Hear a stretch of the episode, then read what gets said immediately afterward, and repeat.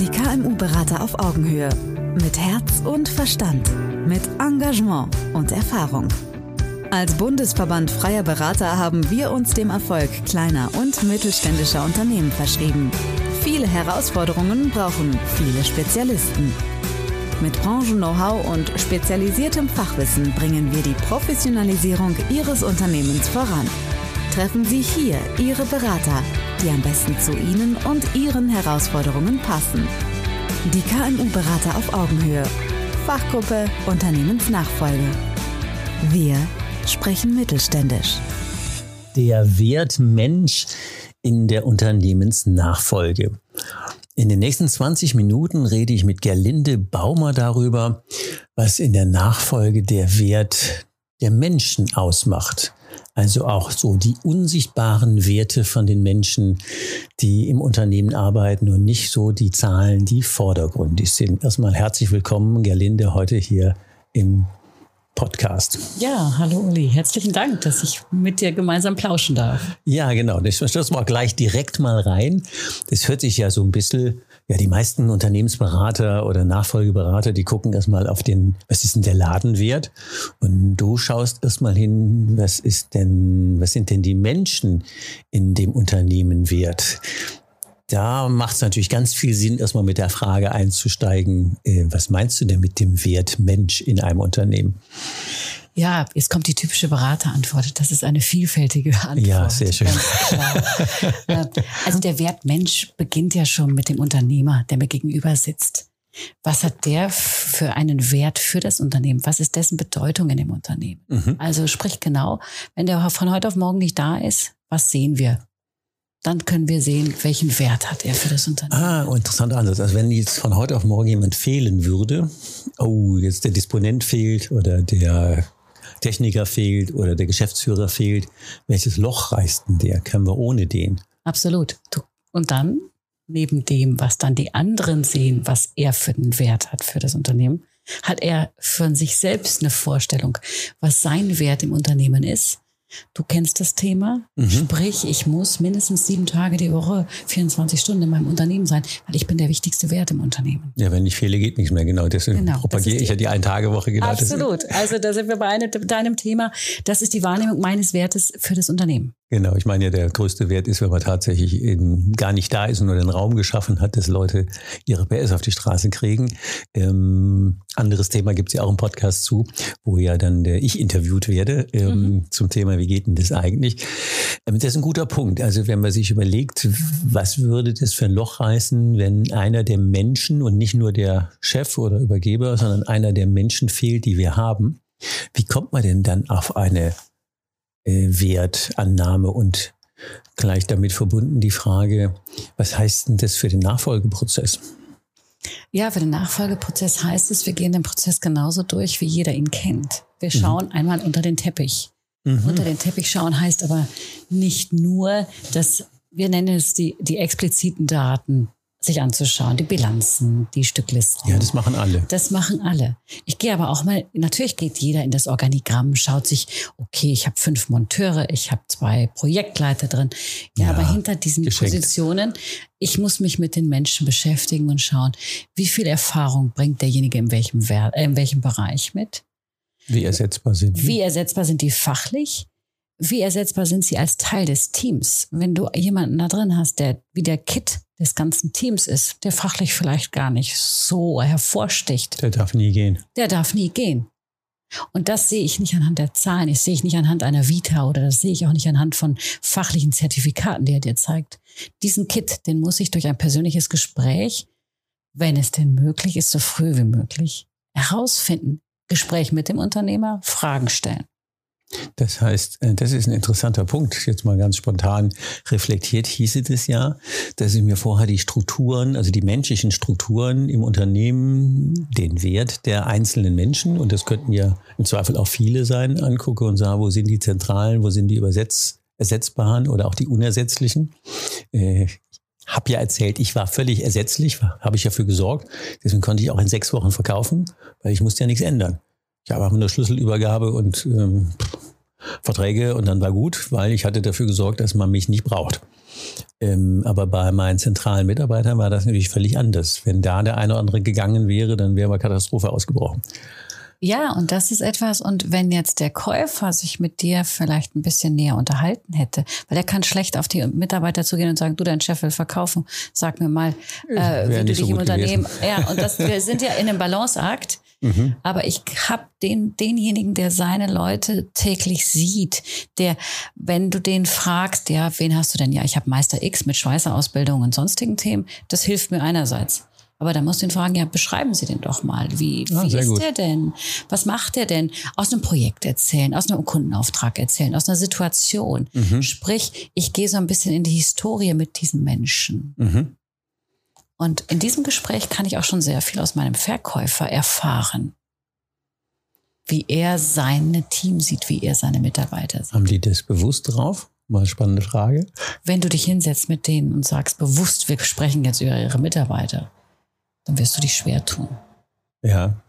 Das ist ein, jetzt muss ich dazu sagen, ich komme ja aus der Personalarbeit. Mhm. Ich, hab, ich weiß nicht, wie viele Interviews ich mit Kandidaten geführt habe für Positionen. Da weißt du, welche Fragen du stellen musst, okay. Fragen, die eine zweite Agenda haben in der Regel. Nicht um ihn zu umgehen, aber um aus einer Frage mindestens drei verschiedene Ebenen rauszuziehen mhm. an Antwort. Was sind das für Ebenen?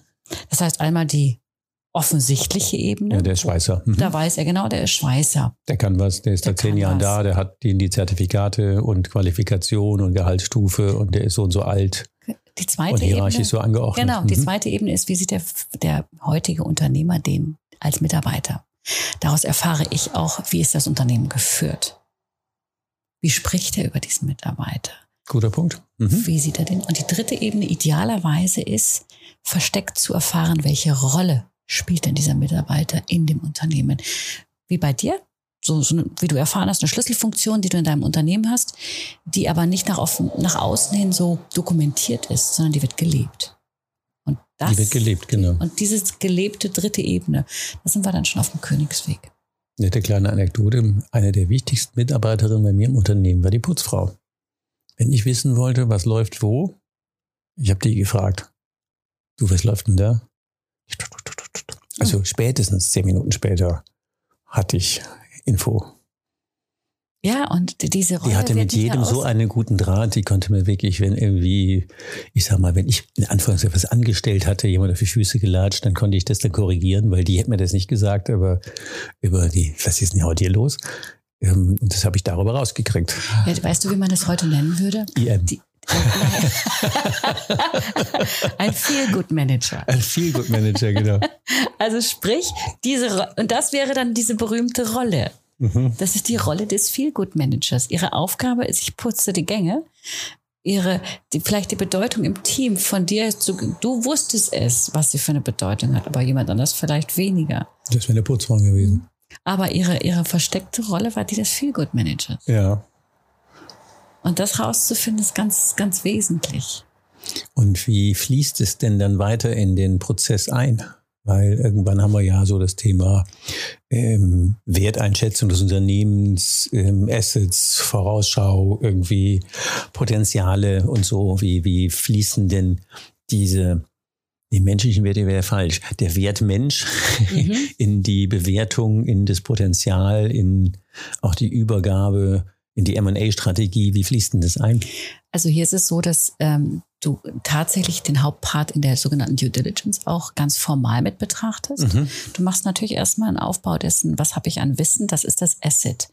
Dann fließt aber in diese Asset-Beurteilung eben auch genau rein, inwieweit habe ich denn lange noch Zugriff auf den? Oder gibt es da, du weißt nicht, ob du das kennst, so eine Red Flag in der Due Diligence Liste. Es gibt ja so mhm. Bereiche. Mhm. Das heißt, ein kritischer Bereich in der Due Diligence Liste, dass das geflaggt wird, dass da ein Kommentar dazu kommt. Wie du das bei einer Maschine machen würdest, würdest du sagen, wurde drei Jahre nicht gewartet, Obacht. Mhm. Bei den Menschen würde ich dazu schreiben, Obacht hat ein sehr gutes Verhältnis zum heutigen Inhaber, hat seine etablierte Rolle.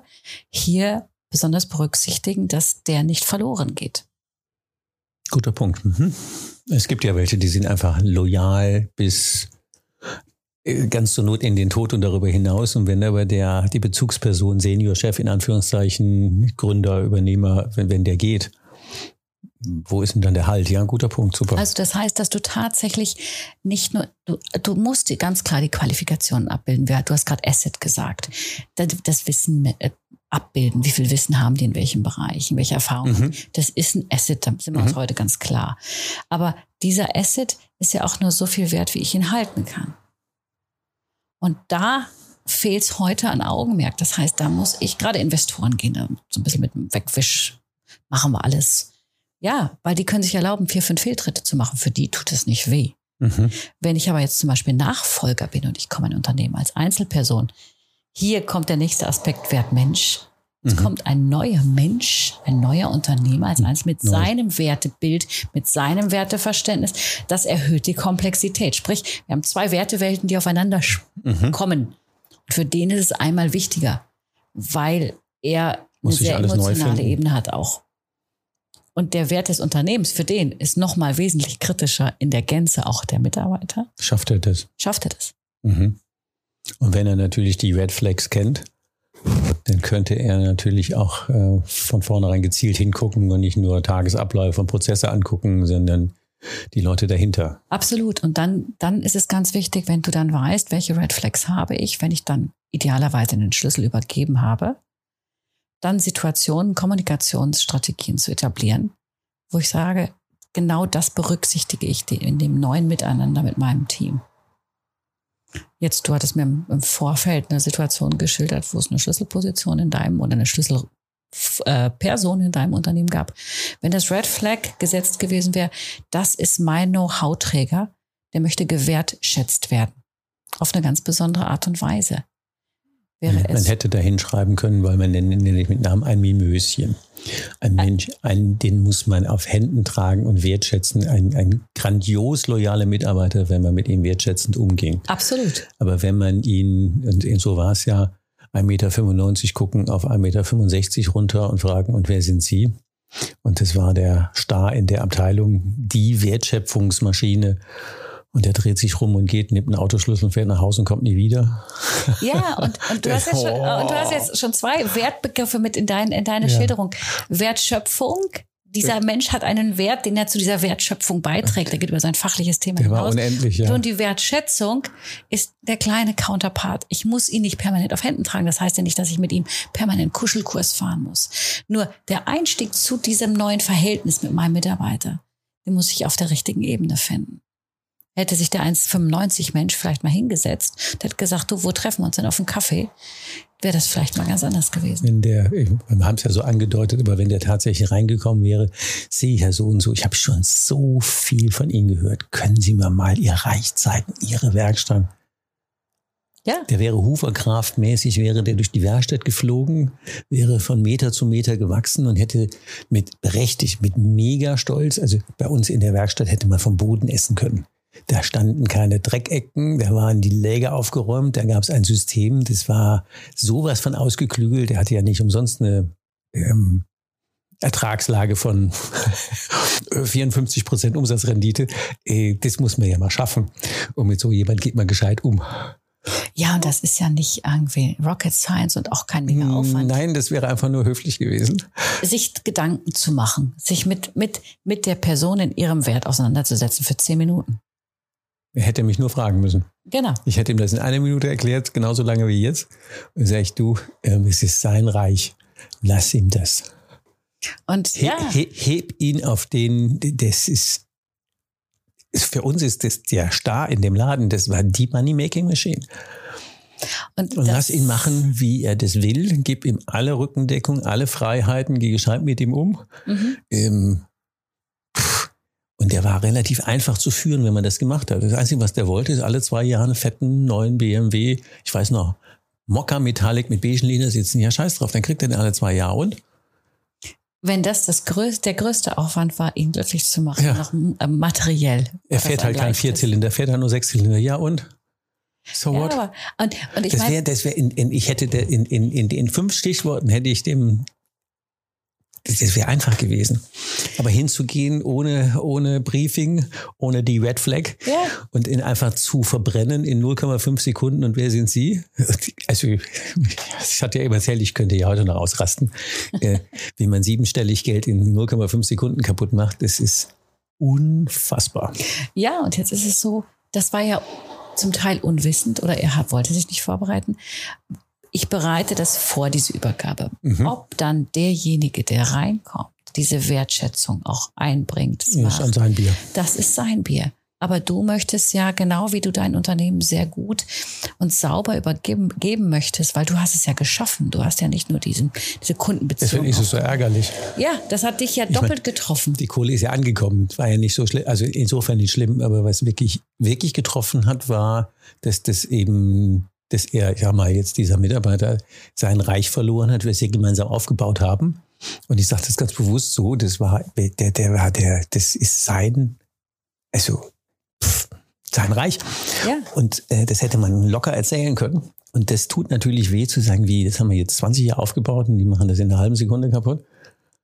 Ja, und du hast nicht nur das gehabt, du hast dann diesen, ich nenne das immer so, wenn du einen Stein ins Wasser werfst, siehst du ja Hat die immer Kreise. ganz viele Wellen, ja. Das hat so viele Wellen und Kreise geschlagen. Jeder Mitarbeiter in, auf der, in der Werkshalle hat natürlich gemerkt, ups, das war nicht gut. Es war nicht, nicht, nicht, übersichtlich, nicht übersehbar. Ja, und dann kommt zum einen, dass sie gemerkt haben, ja, das, wenn, unser, wenn unsere Kerntruppe hier auseinanderbricht, was passiert mit dem Laden? Und zum anderen, wie gehen die mit uns um? Er war relativ schnell ruiniert. Ja, und das, Hat und nicht das so lange gedauert. Und da siehst du, ihr habt sicherlich alles formal richtig gemacht. Hammer. Die haben sich ihre Steuerberater dazu geholt, die haben sich nichts gegen die, die Standesgenossen, die, den Prozess muss Bisschen ich mit machen. Heerschauen von Beratern aufgelaufen. Ja, Mhm. äh, wenn du dann einen der Berater gefragt hast, ja, wie sieht's mit dem Team? Ah, die kriegen wir auch noch hin. Mhm. Wir sind nicht dafür hier. Und das Thema, ich nenne das so ein bisschen, ich mag diesen Begriff nicht HR Due Diligence, aber der Bereich Personal als formaler Teil der Prüfungsphase in einem Prozess Hört sich gut an. Mhm. wird nicht berücksichtigt oder seltenst Wie berücksichtigt. bist denn du auf das Thema gekommen? Weil du hast ja jetzt mit deinem Mann seit acht Jahren, mit Jean-Claude zusammen, ähm, dieses Beratungsunternehmen, wo euch darauf konzentriert habt. Das fällt ja nicht vom Himmel. Das stimmt schon, es ist nicht vom Himmel gefallen. Es war mehrere Zufälle zueinander, aber die bewusst genutzt, sagen wir es mal so. Von einer Seite war es so, die, unser Unternehmen, die Omega Consulting, ist tatsächlich vor 25 Jahren mal als Personalberatung gegründet worden. Das heißt, da wurden Fach- und Führungskräfte technischer Art zu neuen Positionen gebracht. Mhm.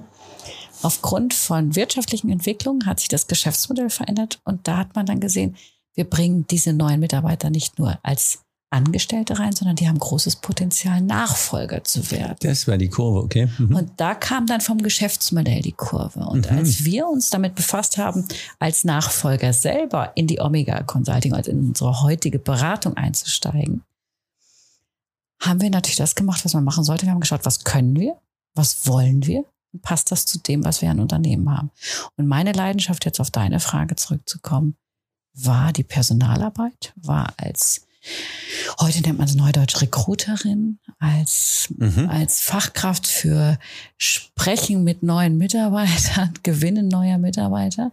Das habe ich mit reingebracht und habe gesagt, das Thema, das passt nach wie vor. Das ist eine Stärke auf dem Geschäftsfeld getroffen. Sehr Ich habe quasi tatsächlich, wie du sagst, die Stärke aufs Geschäftsfeld getroffen, um mit unterschiedlichsten Facetten in der Transaktion selber zu beleuchten, wo steht die Mannschaft da, aber auch zu gucken, was macht denn einen sehr guten Nachfolger aus?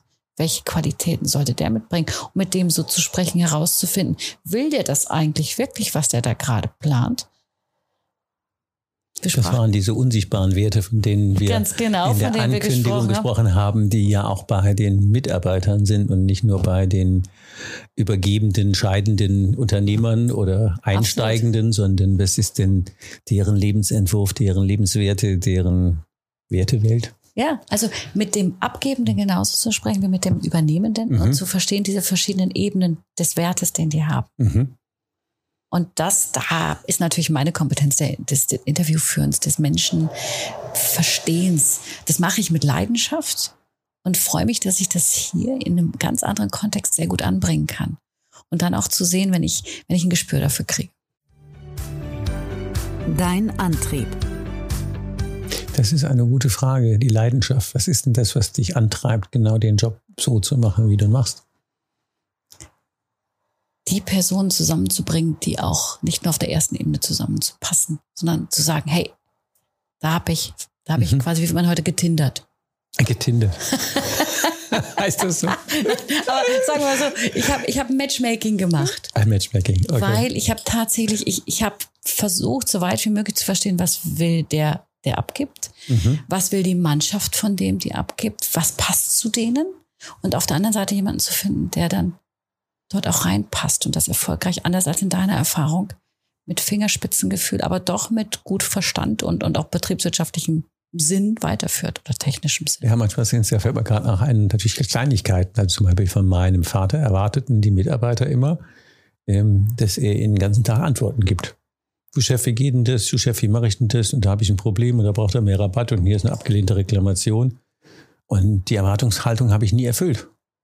Weil ich wollte irgendwann mal auch Feierabend machen und habe gesagt, du, wie würdest du das machen? Ja, wie ich. Ja, ja, du, ist doch dein Job wie ich das machen würde. Ich sage, ja, kommst du gleich nochmal wieder, bringst eine Antwort mit oder vielleicht auch zwei und dann überlegen wir mal, was die bessere Lösung ist.